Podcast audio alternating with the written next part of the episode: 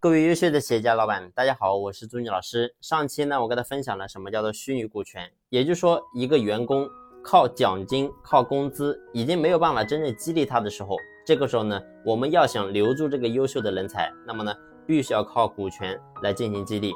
那么股权呢，我们都知道，如果说一来就把它拉成公司的原始股东，往往呢，你会发现最后的结果是不理想的。所以呢，我们必须要有一个时间，然后呢，对对方呢有个足够的了解。那这样的话呢，我们如果说真正明确这个人最后他真正对企业有很大的帮助，而且呢，这个人各个方面都非常好的话呢，我们再把他拉进来成为公司的原始股东也不迟。所以呢，那么在这个阶段，我们需要用什么方式能够真正留住他呢？就是要用虚拟股权。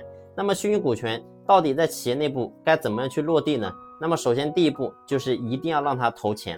很多人说他不是虚拟股东吗？那么为什么还要让他投钱呢？很简单，因为投钱了才能真正的交心。也就是说，如果说他不交钱，他的心是很难留在这里的。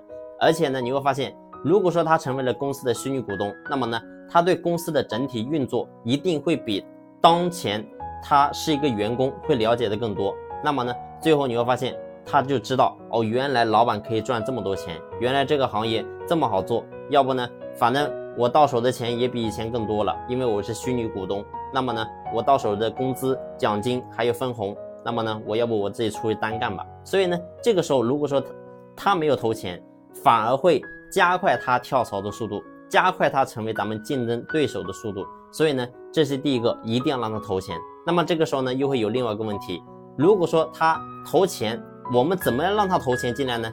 那这个时候，很多人说他不愿意投钱。那么我们该怎么办呢？很简单，这就是我们第二个要做的，也就是说，必须要明确投资的保障。也就是说，你把钱交到公司里面来，我可以给到你什么样的保障？你比如说，你投十万块钱进企业，那么呢，我们合作三年。那么在这三年之内呢，如果说三年到期之后，你到手的钱分的钱。没有到达十，没有到十万块钱，那么你少多少，我给你补多少，而这是一种方式。所以最后你会发现，对于员工来讲，反正这十万块钱我放哪里不是放，放到企业，三年之后我照样我可以回本。